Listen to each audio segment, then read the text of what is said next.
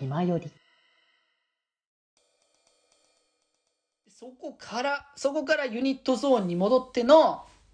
いやー、来たやっぱり来た本当にもうね、予想自体はね、実際してた。予想はしてたし何度も言ってた僕が。昨日の、昨日のね、昨日のっていうか多分ね、配信的にはちょっと数回前みたいな感じだけど、僕的には、えっ、と、昨日収録した分で、あの結構言ってたけど、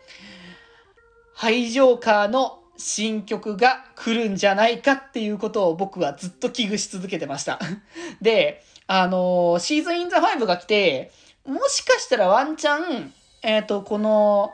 新曲じゃなくて、49エレメンツの、あの方の楽曲の方をもしかしたら披露するのではないかなってちょっと思ってたんですよ。若干ね。若干思ってたんですけど、でも、この流れでやってくるとしたら、もしかしたらどっちかわかんないなと思ってたんですけど、やはり予想通りの、えー来年、えー今月末ですね。今月末、12月の末から多分頭で実装されるであろうサイスタの、えー新イベントの、えーと楽曲ですね。えーハイジョーカーの、えージョイフルハートメーカーということで、いやー、この楽曲、めちゃくちゃ、めちゃくちゃ、めちゃくちゃぶち上がるね、これね。なんか、ハイジョーカーってやっぱ青春バンドっていう感じだから、キラキラ輝く感じの明るいバンド曲っていうのとか、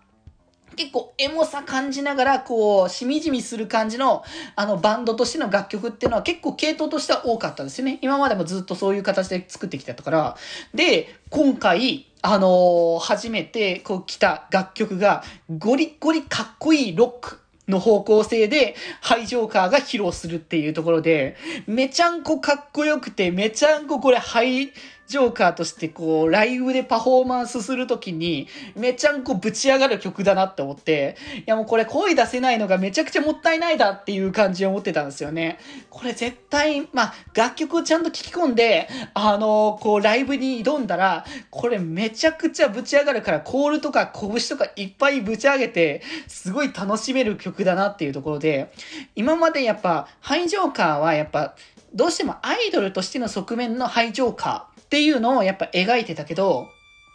やっぱり基本的には、ハイジョーカーってバンドなので、だからバンドとしての、こう、ロックの部分って、やっぱこう、見たかった部分ではあるけど、アイドル要素とどどう兼ね合わせるかっていう部分では多分あったんだろうねって思って、だからそういう意味で、こう、がっつりと、こう、アイドルハイジョーカーじゃなくて、ロックバンドハイジョーカーという曲を本当にここに来て出してくれて、で、このぶち上がるテンションでまあやってくれて、だゲーム内のイベントも新年一発目のライブでやる楽曲これだっていう話だったから、いや、これ絶対ね、新年一発目でバーンと出したらめちゃんこぶち上がるんじゃないかなっていうのは、もう聞いててもうそう、固く想像はできたなみたいな感じが本当に思いましたので、いやーもうこれ今からね、今月末が楽しみすぎるし、まあイベントは絶対走ります。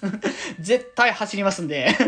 もうね、最近サイスタはね、もう、あのーカードがとりあえず取れる分量まで走ったらやめるぐらいな感じの割とローペースに進めることにあの意識をあのしているような感じなんですよ、最近に関しては。でも、もうサイスタもこれを本当に、排除のイベントに関しては、一応多分、やると、やるのは多分、えっ、と、最後まで。えっと、ちゃんと、えっ、と、イベントアイテム全部報酬取り切るまではちゃんとやると思う。2万点だ、ん ?20 万点だったかな？ただその点数までは、やりきることを、こう、深く誓うということで、まあ、年末ちょっと忙しくなる時期かもしれないけど、ちょっと頑張りたいかなとね、ちょっと思っておりますので。いやー、もうだから本当ね、いや、新曲こうやって披露してくれるのは本当になんか嬉しい限りよなーって。なんかね、どっかのライあの話でなんか、その、ライブ、なんだろう、えっ、と、フェスとかのライブでなんか新曲披露すると、結構そこまで、あの、喜ばれないみたいな話。まあ、この曲を聴きに来るために来た人が多いからっていう、そういう流れかもしれないけど、実際こういう単独のライブで新曲披露はもう、どうぞいつでもしてくださいぐらいな感じ。もうしたらしたで結局ぶち上がるし、で、キ CD 聞いてまた改めて聞き返した時の高まりもまた見れるから、もうなんだかんだどっちみち良いっていう方向性になるので、いやーもうめちゃくちゃね、こう高まって、もう良かったなーって思って、で、その後に来たのがドラマチックスターズのチェンジトゥチャンス。いやーかっこよかったドラマチックスターズといえばやっぱこういう方向性だよねっていうそう、前もね、話したと思うんですけど、チェンジツーチャンスって結構高校生的には、あの、ドラマチックノンフィクションとか、あとはアスタリスクとか、あの辺の曲調に結構近い部分であって、まあ、ドラノンからのアスタリスクっていうのが結構その直系の進化かなっていう感じは結構思ってたんですけど、からの、まチェンジトゥーチャンスっていうところで、まあ、ここもやっぱドラマチックスターズだからこそこう見せられる大人のが大人だからこそこういう表現力っていうのが見せれるんだなと思って。いや、てかほんとね、ライブ見てていつも思うのがさ、たくちゃんがさ、こう、八代拓さんが、こう、パフォーマンスをさ、するときにさ、いつもなんかこう、大体そのドランスタの CD とかの音源、ゲーム内の音源とか、そういうのを聞いてるときって、完全にあの翼になって歌ってるから、結構可愛い感じの歌い方なんですよね。で、そうなんだけど、ただその実際ライブステージで見せるときって、ちゃんと翼なんですよ。ちゃんと翼で、あの、の要素はあるんですけど、めちゃくちゃセクシーてかもうなんか、言い方あれかもしれないけど、エロいですっていう感じと、ちょっとあのー、18歳以下の人に見せるのはあれなんじゃないかっていう感じには思えるぐらいには、セクシーさがバリバリ大人の色気が溢れているなっていうのを毎回思うんですけど、本当に今回、どっちの曲もそうですね。レイニーメモリーズも、あのー、チェンジトゥーチャンスも、もう、タクちゃんの方の、こう、セクシー、色気、ましましな要素が、すっごい良くて、わあこれは、やっぱりこのドラスタだからこそだよなって思ったし、そしてやっぱさ、そこにさ、あのー、内田優馬さんと、こう、中川修吾さんの二人の、ぶれない、こう、歌唱力っていうのが、バンと、まあ、まっすぐ貫いてくるっていう要素があって、本当にこれに尽きるなと思うんですけど、毎回。だからドラスタ本当にね、仕上がり方が毎回すごすぎて、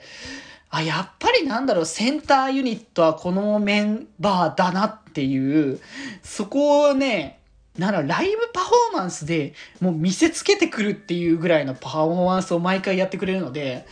いやだから本当にこの3人いいな。違った良さがそれぞれにあって、最終的に全員集まった頃こその魅力だなっていうのを出してくれるので、いや、本当にね、あ、これもかっこよくてよかったって思って、で、最後のセムのね、あのー、もう一曲の楽曲として披露した、えー、ルートエボリューションということで、そう、さ、冒頭で僕、あの、これ、あの、言いましたけど、二日目のね、冒頭の話っていうところで言いましたけど、3曲できるってことは全曲できるんじゃないかっていうところで、この披露したことなかった、あの、フィフスアニバーサリーディスクとしてね、発売されたルートエボリューションですね、セムの、あの、楽曲でございますけれども、いやー、これ、やっとこう披露できたって感じではありますけど、そう、今回の披露したね、こう、セムの楽曲の中で一番こう、かっこいい方向性の流れなのかなっていうところで、まあ、二つの楽曲自体結構振りも多めで、バリバリ激しめな感じの方向性ではあったんですけど、ルートエボリューションに関しては、激しい振りというよりも、こう、意味のある振りをこう、丁寧にするみたいな感じのパフォーマンスで、多分その、こう、実際もう一回見てみないと、あの、どこにどういう要素が盛り込まれてたのかっていうのはちょっとわからないけど、まあ、その振り的に多分、なんか、ルートとか、なんかそういう、こう、ものをこう模した振りとかも出してたんだろうなっていうところで、だからこういったね、あの、かっこよさも、こう、溢れてくる、あの楽曲を、こう、セムとして、歌って、それをこう締めとしてこう出してくるっていうののなんか意味っていうのがあるのかなっていうのは、ちょっと見ていてね、あの、感じる部分ではあったので、いやー、本当にね、この曲も僕は好きで、こう、披露いつ来るかなと思ってたんですけど、前回のね、こう、6ライブの方が、まあ、1曲しか披露基本できなくて、で、まあ、その曲も、えっ、と、前回の、えっ、と、あれか、ニューステージエピソードの楽曲の方だったから、あれは結構可愛いというか、なんか、あの、セムだね、みたいな感じの、あのー、まあ、スタディーコールマジックとか、ああいう系統に近いのかなっていうところで、あそこまでわ、わっちゃわっちゃではないけど、すごい楽しい元気みたいな、ああいう高校生でやってたから、だからまあ、今回こっちをこうクローズして、セムとしていろんな要素を見せられるけども、最終的にかっこいいを見せれるぜっていう部分をやってくれたのが、まあマジで良かった。っていうところで、まあ、そんな感じでね、あの、ユニット曲も披露されて、まあ、美踊り、そして、えっ、ー、と、アンコールがあってのドアラが、まあ、披露されて